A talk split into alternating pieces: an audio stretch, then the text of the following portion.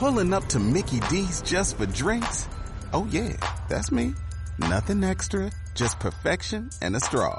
Coming in hot for the coldest cups on the block. Because there are drinks. Then there are drinks from McDonald's. Mix things up with any size lemonade or sweet tea for $1.49. Perfect with our classic fries. Price and participation may vary. Cannot be combined with any other offer. Ba da ba ba ba. Radio Claret América presenta Sediento de ti, la palabra, fuente de vida, con el sacerdote misionero claretiano Tony Díaz. Reflexiones diarias del Evangelio. Aquí iniciamos.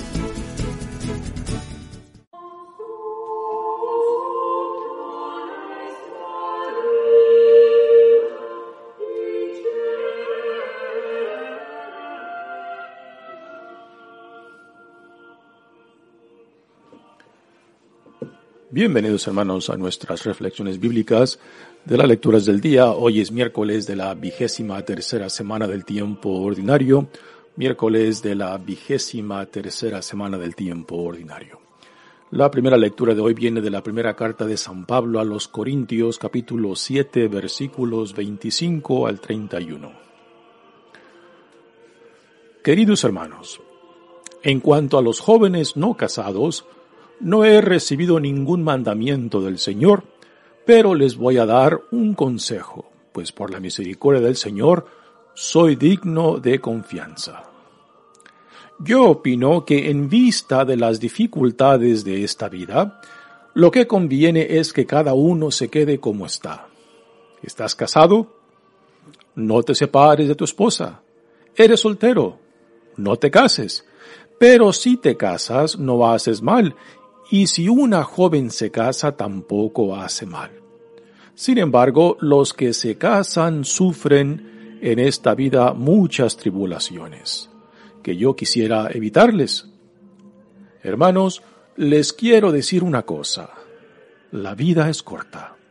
Por lo tanto, conviene que los casados vivan como si no lo estuvieran, los que sufren como si no sufrieran los que están alegres como si no se alegraran, los que compran como si no compraran, los que disfrutan del mundo como si no disfrutaran de él, porque este mundo que vemos es pasajero. Palabra de Dios. El salmo responsorial es el Salmo 44 y el responsorio es el rey está prendado de tu belleza. El rey está prendado de tu belleza. Escucha, hija, mira y pon atención. Olvida tu pueblo y la casa paterna. El rey está prendado de tu belleza. Ríndele homenaje porque él es tu Señor. Con todos los honores entra la princesa, vestida de oro y de brocados, y es conducida hasta el rey. Un cortejo de doncellas la acompaña. Entre alegría y regocijo van entrando en el palacio real. A cambio de tus padres tendrás hijos, que nombrarás príncipe por toda la tierra. El rey está prendado de tu belleza. El Evangelio de hoy viene de Lucas capítulo 6 versículos 20 al 26. En aquel tiempo mirando a Jesús a sus discípulos les dijo, Dichosos ustedes los pobres, porque de ustedes es el reino de Dios. Dichosos ustedes los que ahora tienen hambre, porque serán saciados. Dichosos ustedes los que lloran ahora, porque al fin reirán. Dichosos serán ustedes cuando los hombres los aborrezcan y los expulsen de entre ellos, y cuando los insulten y maldigan por causa del Hijo del Hombre.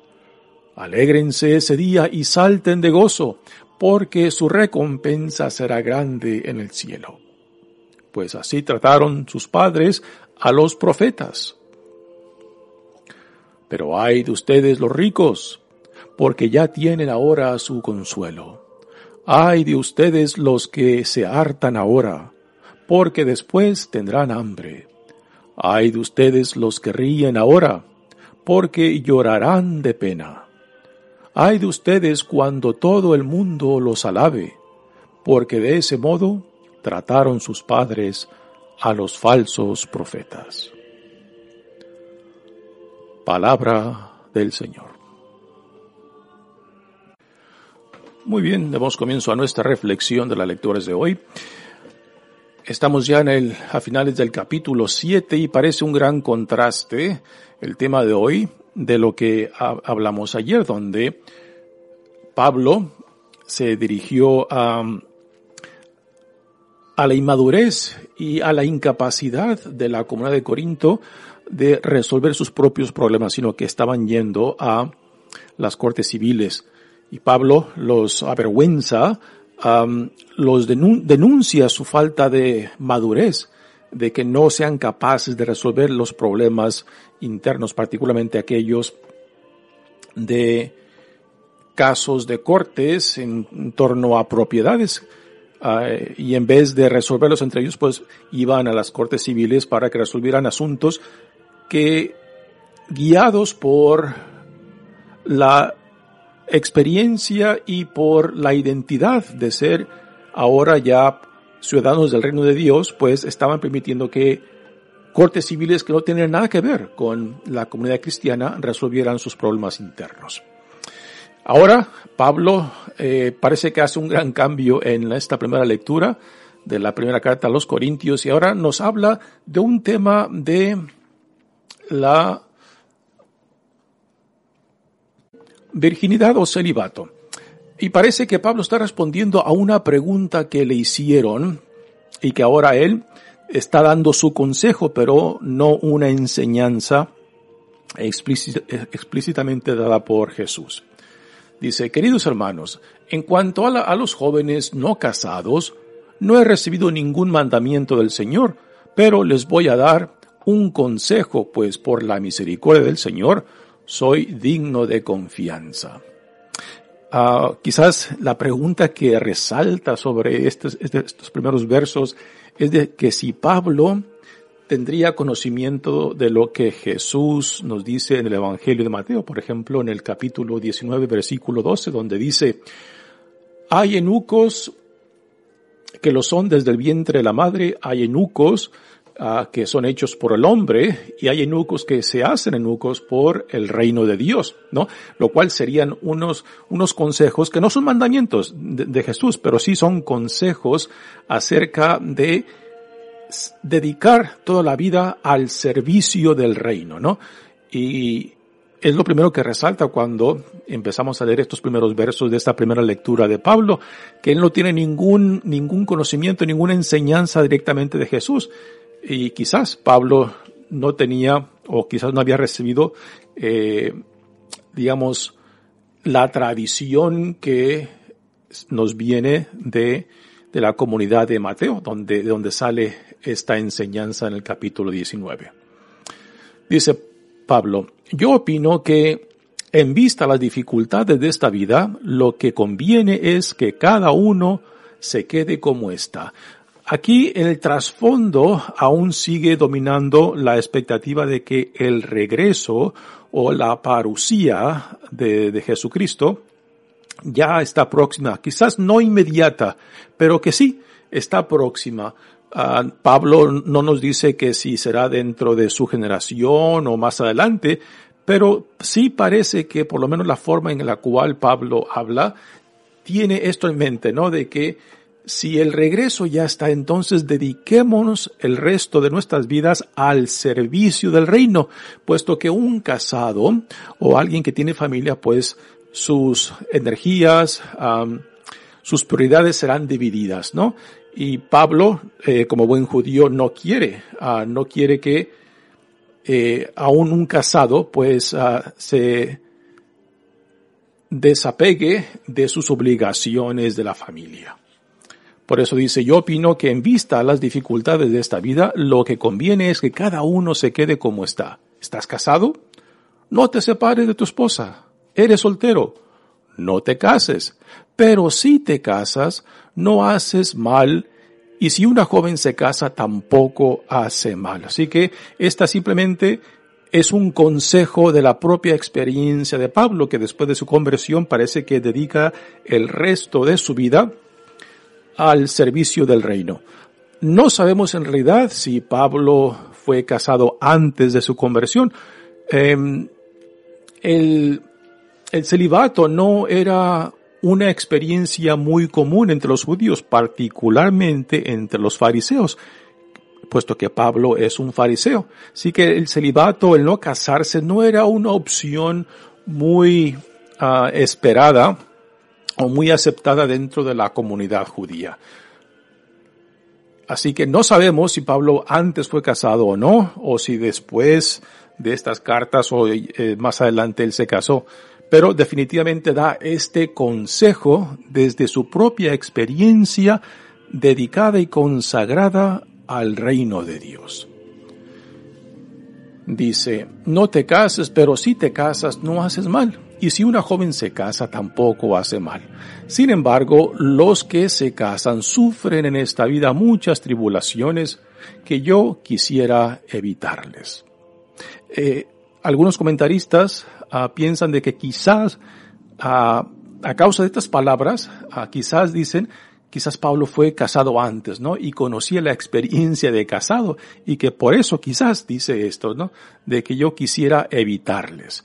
Porque si no conociera la experiencia de ser casado, tener familia, pues ¿de dónde iba a sacar este comentario, este consejo eh, con cierta confianza y con cierta validez, ¿no? Para, para darlos a otros. Continúa Pablo. Hermanos, les quiero decir una cosa. La vida es corta. Aquí también eh, los comentaristas de esta primera carta de San Pablo los Corintios dicen que quizás estas palabras de la vida es corta puede hacer referencia a la segunda venida o a la parucía o al fin de los tiempos, diferentes palabras para describir lo mismo, de que el regreso de Jesús, pues sería pronto, uh, no inmediato como por ejemplo Pablo lo expresa en la primera carta a los tesalonicenses, que fue la primera carta que él escribió.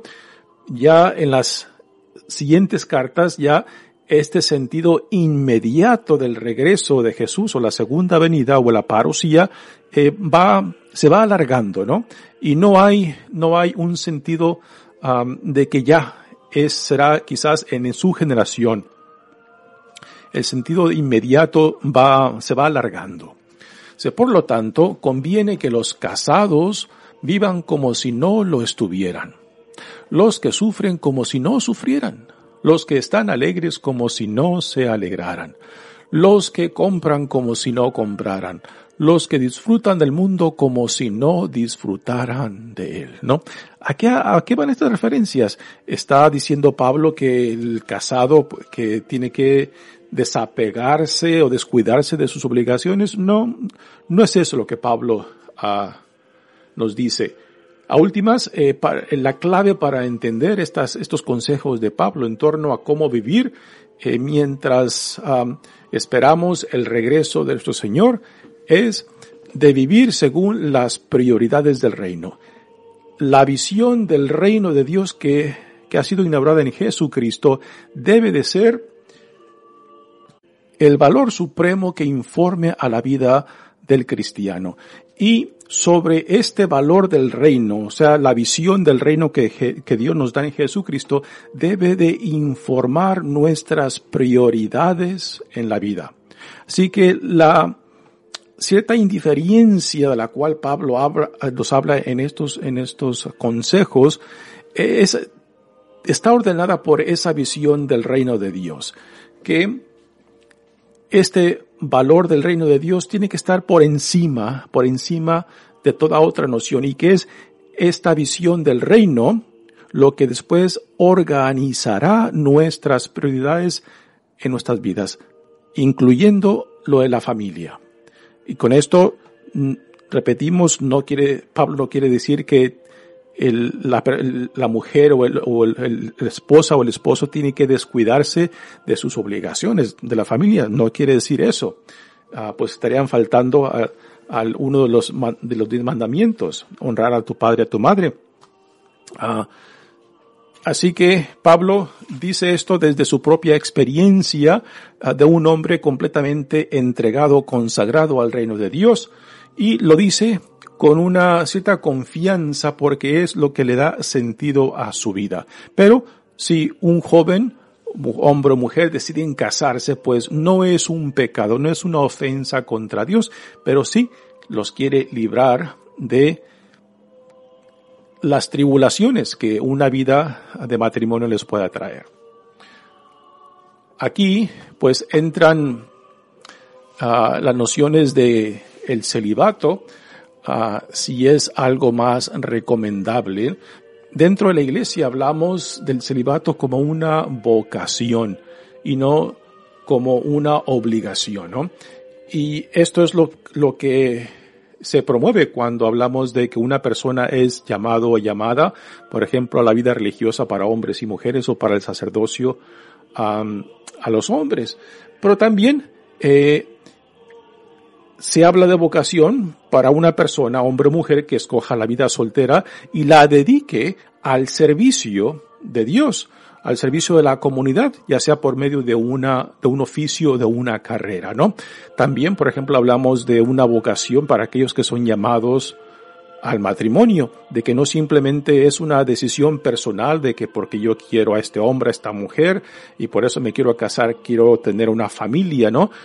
En la iglesia hablamos, hablamos de este, esta forma de vida como una vocación, que no es simplemente una decisión personal, que todo está, está decidido en torno a nuestros valores fundamentales que nos guían como ciudadanos del reino, como hijos e hijas amados de Dios, que el reino de Dios, el llamado que hemos recibido en Jesucristo, tiene que ser el valor fundamental que organice el resto de nuestras prioridades, a que le, a que le doy yo tiempo, energía, recursos uh, en mi vida.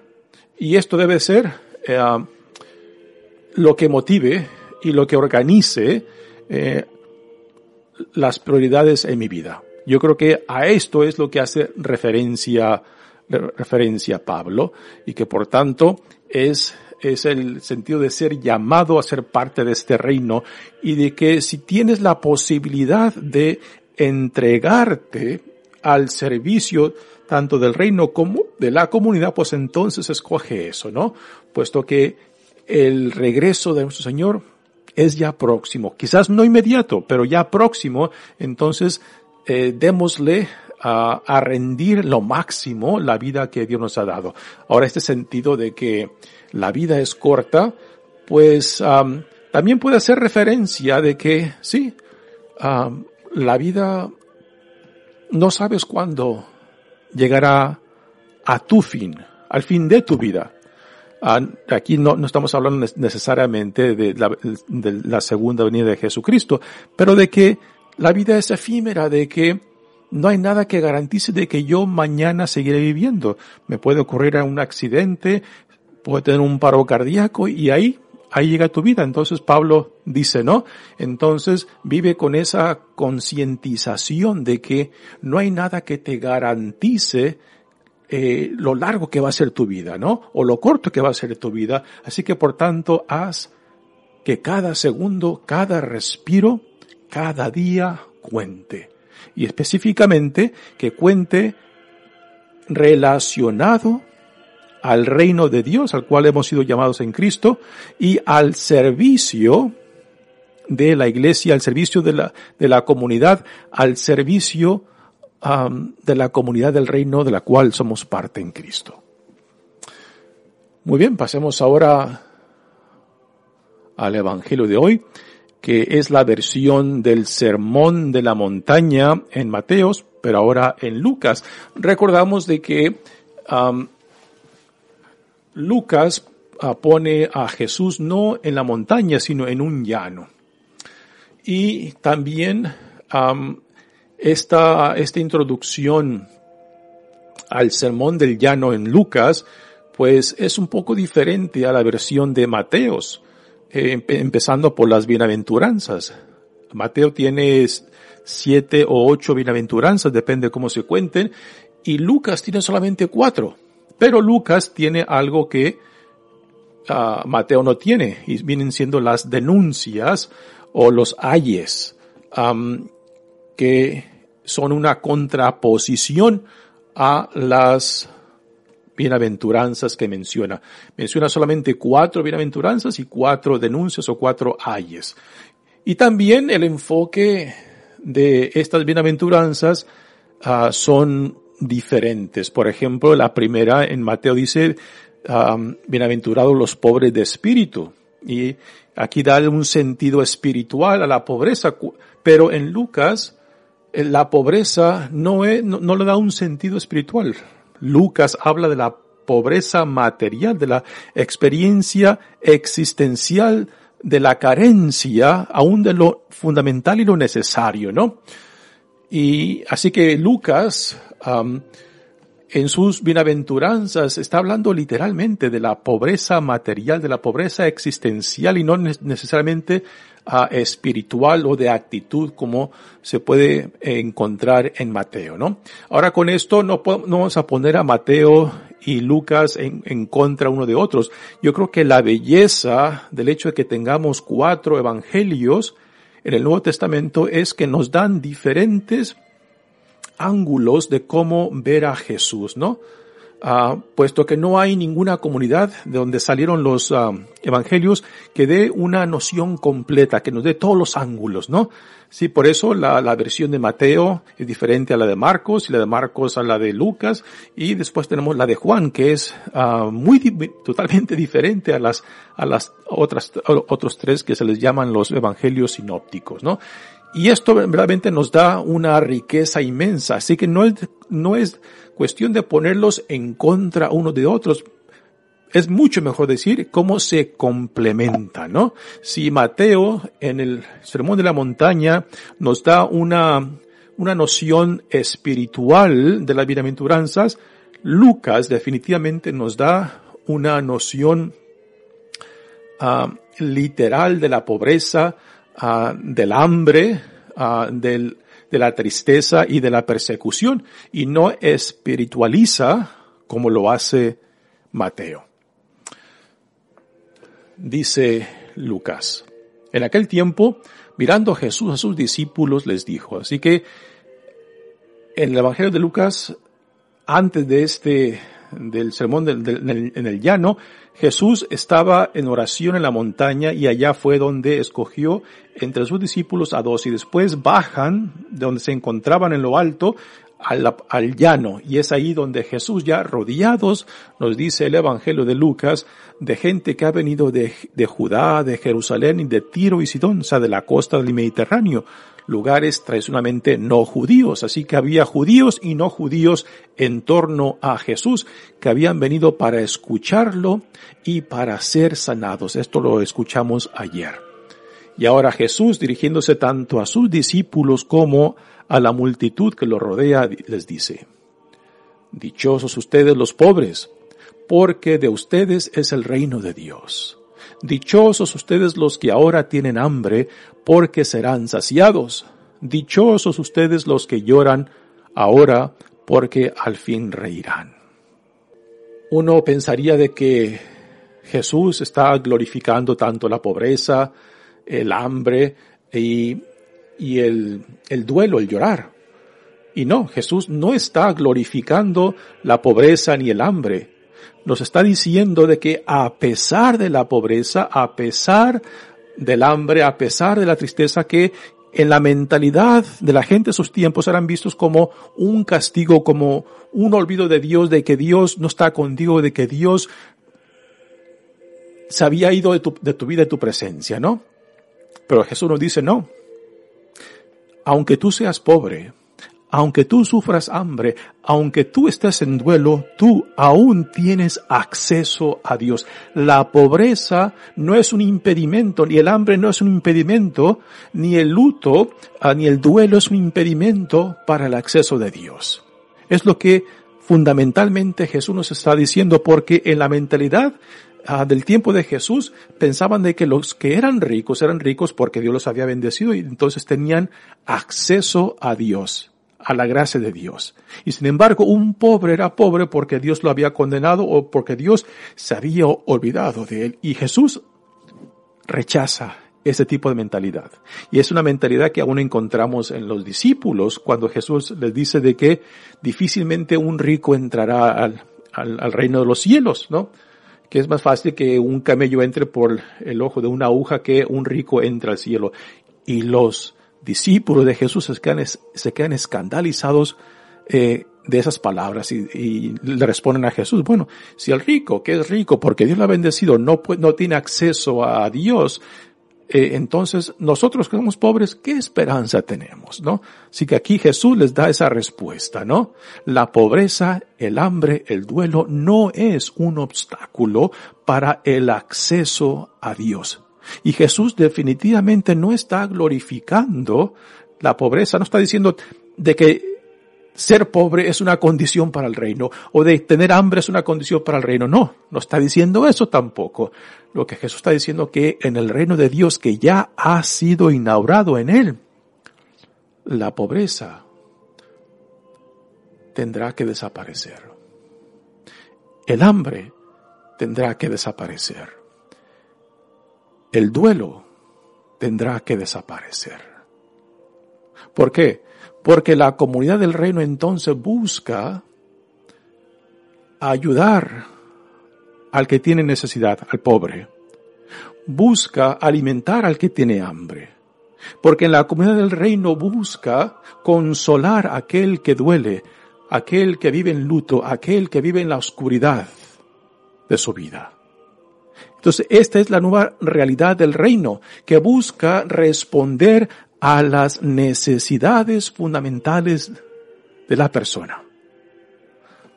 Ahora, la, cuarta bienaventuranza tiene que ver con la persecución. Dice, dichosos serán ustedes cuando los hombres los aborrezcan y los expulsen de entre ellos, y cuando los insulten y maldigan por causa del Hijo del Hombre.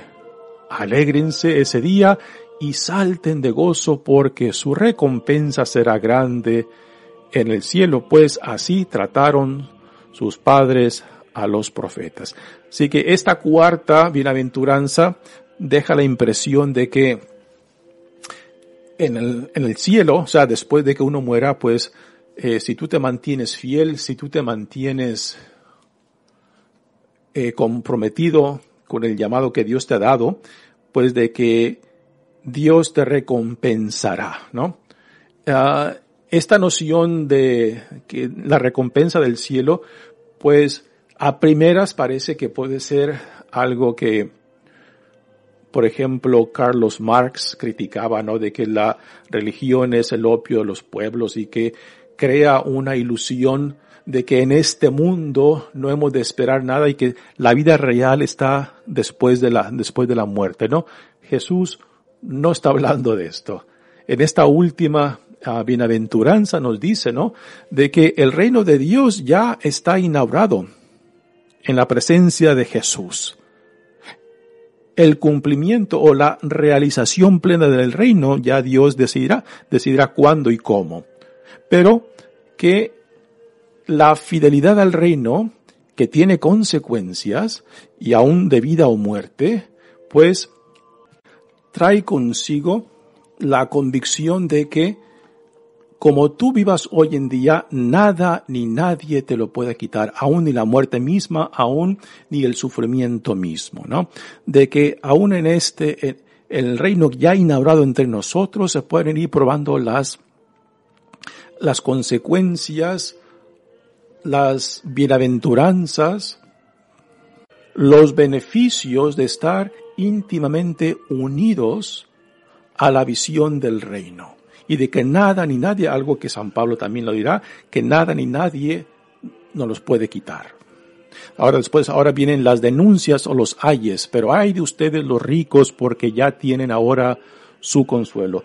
Estos ayes o denuncias de Jesús, pues, ayudan también a comprender las bienaventuranzas porque nos dice, si el rico, el rico encuentra su consuelo en sus posesiones. O sea, de que, y con esto queremos decir lo siguiente, no de, Jesús no está condenando al rico por ser rico.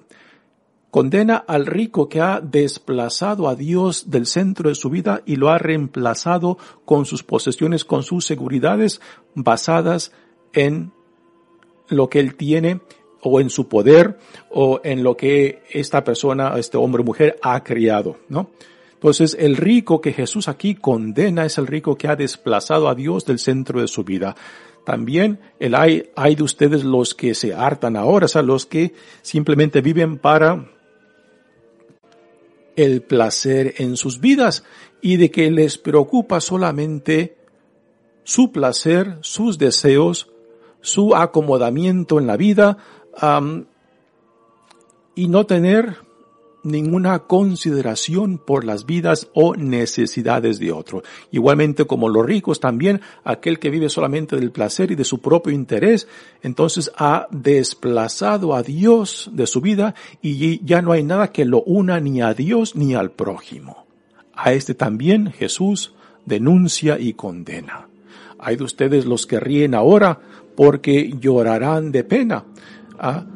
Aquí también Jesús está denunciando a aquellos que solamente viven para sí mismos y no tienen ninguna consideración, nada que los ate, que los una en solidaridad, en solidaridad al prójimo, particularmente aquellos necesitados, aquellos que sufren, particularmente aquellos olvidados y que no cuentan nada para el mundo. También a estos Jesús los denuncia y los condena. Y en el último ahí dice, hay de ustedes cuando todo el mundo los alabe, porque de ese modo trataron sus padres a los falsos profetas, ¿no? Así que también es una denuncia cuando la persona, hombre o mujer, busque simplemente eh, acomodarse en el mundo, rodearse de aquellos o ir tras de aquellos que le provean lo que quiere y desea, pero que quizás no tienen nada que ver ni con Dios ni con la solidaridad con el prójimo. Muy bien, pues uh, es una versión del Sermón de la Montaña de Mateos, pues muy diferente. Lucas le da eh, una interpretación que nos lleva a la pobreza, al hambre, al duelo, al sufrimiento, y también al rechazo y persecución uh, literal, particularmente de los primeros cristianos, ¿no? Lo cual es muy diferente a las nociones de, la, de las bienaventuranzas que nos da Mateo, donde trata de eh, espiritualizar uh, y no tanto enfocarse en la realidad concreta ni del hambre, ni de la pobreza, ni del sufrimiento. Muy bien, yo creo que hay mucho todavía que podemos hablar acerca de esto. Ya el Evangelio de Lucas irá también incluyendo otras partes, otras enseñanzas que encontramos en Mateo, en el Sermón de la Montaña Mateo, pero que Lucas las pone en un lugar diferente dentro del suyo. Mi nombre es Padre Tony Díaz, misionero claretiano, que Dios los bendiga. Radio Claret América presentó Sediento de ti, la palabra fuente de vida. Sus comentarios son importantes. Contáctenos en radioclaredamerica.com. Dale más potencia a tu primavera con The Home Depot.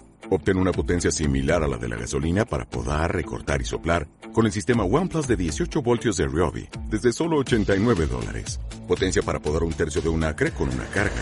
Potencia para recortar el césped que dura hasta dos horas. Y fuerza de soplado de 110 millas por hora. Todo con una batería intercambiable. Llévate el sistema inalámbrico OnePlus de 18 voltios de Ryobi. Solo en The Home Depot. Haces más. Logras más.